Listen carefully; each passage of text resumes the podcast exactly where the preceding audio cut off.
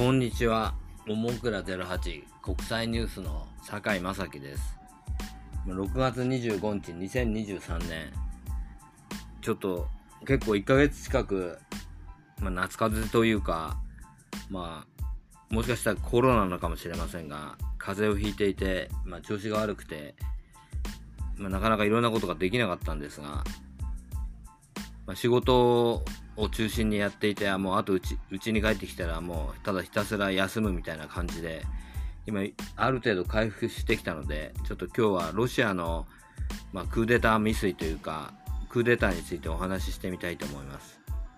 まあ、ロシアの民間軍事会社、これ皆さんもご存知のワグネルのトップ、プリゴジンが、まあ、ロシア軍のショエグ、あるいはジェラシモフといったトップに対して、まあ、反乱めいたことを起こしました。でその上には、まあ、プーチン大統領がいるので、まあ、間接的に、まあ、ウクライナ紛争に対する、まあ、その、の、プーチンの、なんていうか、まあ、政策というか、そうしたものに対する不満もあったんだと思います。で、このプリゴジンっていう人は、その、まあ、ロシアの極右とまあ、20年以上仲が良かったというか、まあ、結びつきがあります。ロシアの極右は、その、プーチン大統領は穏健すぎてダメだというようなことを言っていました。ウクライナに対しても核兵器を使って一挙に勝敗を決めるべきだというようなことを主張していたわけです。代わりに今回ワグネルのまあそのクーデターというか、ワグネルがモスクワに行って、ロシア軍が分裂して、まあ、ワグネルと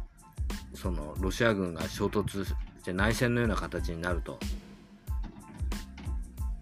これは決してウクライナにとってもいいことではないというふうに、まあ、私は思っています。ロシアの味方をしているわけではなくて安定したロシアよりも分裂して不安定不安定化しているロシアの方が、まあ、はるかに危険だと思うからです。その場合、まあ、ロシアは大量の核兵器を持っていますがまあ、仮にプーチン体制の下で核兵器が管理されていれば、一人の独裁者の下で核兵器が管理されているわけです。それがもし内戦のロシアになったら、まあ、ロシア政府側と反乱軍側が核兵器を管理するようなことになって、核兵器の管理が緩む可能性が高いです。これは北朝鮮についても言えます。キム・ジョンウンが、体制が核兵器を管理していれば、まあ、キム・ジョンウンがいいというわけではないんですが、外からキム・ジョンウンを相手にして、まあ、交渉というか、外交攻勢をかければいいわけです。しかし仮に北朝鮮で軍事クーデターが起きて、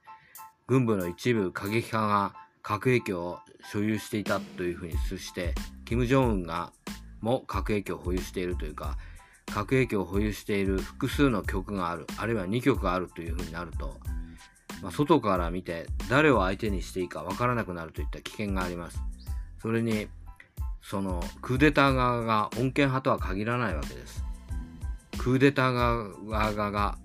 過激派だという可能性もかなりあるわけです。今回のロシアのプリゴジンは穏健派というよりもどちらかといったら、まあ、過激派に近い方だと思います。まあそのロシア軍が、まあ、そのバクムートなどでワグネルを、ま、使い捨てにしたというか、ワグネルは、ま、人的攻撃、まあ、その、なんていうか、ろくに装備も与えられないで、人が、まあ、突撃して、その死体を乗り越えてバグムートを制圧するというようなことをやってのけたわけですが、まあ、こうした不満がプリゴジンがでもの中で爆発して、まあ、今回のような動きになったんだと思います。さすがに今のロシアでもその人命を軽視するまあなんというか人の波というかそうしたことによる攻撃は、まあ、だんだんやっぱり時代の背景もあって許されなくなってきてるんだと思います。昔の1944年ぐらいのソビエトだったら、まあ、許されたことなんですがさすがに2023年になってくるといくらロシアでも、まあ、そうしたことは許されないんだっていうふうに思います。まあしかしまあプリゴジンがまあそのベラルーシに、まあ、亡命というか出国して、まあ、プリゴジンの反乱の罪は問われないということになって、まあ、ロシア軍というかロシアは、まあ、プーチン体制の下で、まあ、そうなんていうか、なんとか面目を保ってこれからウクライナと戦争をまだ続けるわけです。で、まあ、通常戦争での形でなんとか、まあ、ある程度決着というか、まあ、停戦の形に持ち込んで、まあ、その平和な方に、まあ、向かっていってもらいたいと思います。これがもし本当にクーデターが起きて、ロシア政府、あるいはそのプーチンが失脚して過激派が台頭する、するプーチンが失脚したからといって穏健派が台頭する保証は決してないわけです。ロシアのとのビジネスで、まあ、長年のビジネスでロシアをよく知っているビジネスマンは、これ西側のビジネスマンですですが、プーチン失脚後には過激派が台頭する可能性が高いというようなことを警告していました。だからなんとかこのプーチン体制の下でこの紛争を終わらせて、あ、あまり極端な形にならないようにして、まあ、済ませるというのが、まあ、ウクライナはもちろん領土をなるべく多く取り返してということですが、ウクライナにとっても世界にとってもいいことなんだというふうに思います。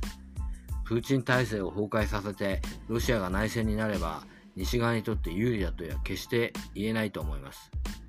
まあ、ロシア情勢、今後とも目が離せません。まあ、一刻も早い、まあ、なんというか停戦というか平和的決着がつくことを願っています。桃倉08国際ニュースの坂井正樹でした。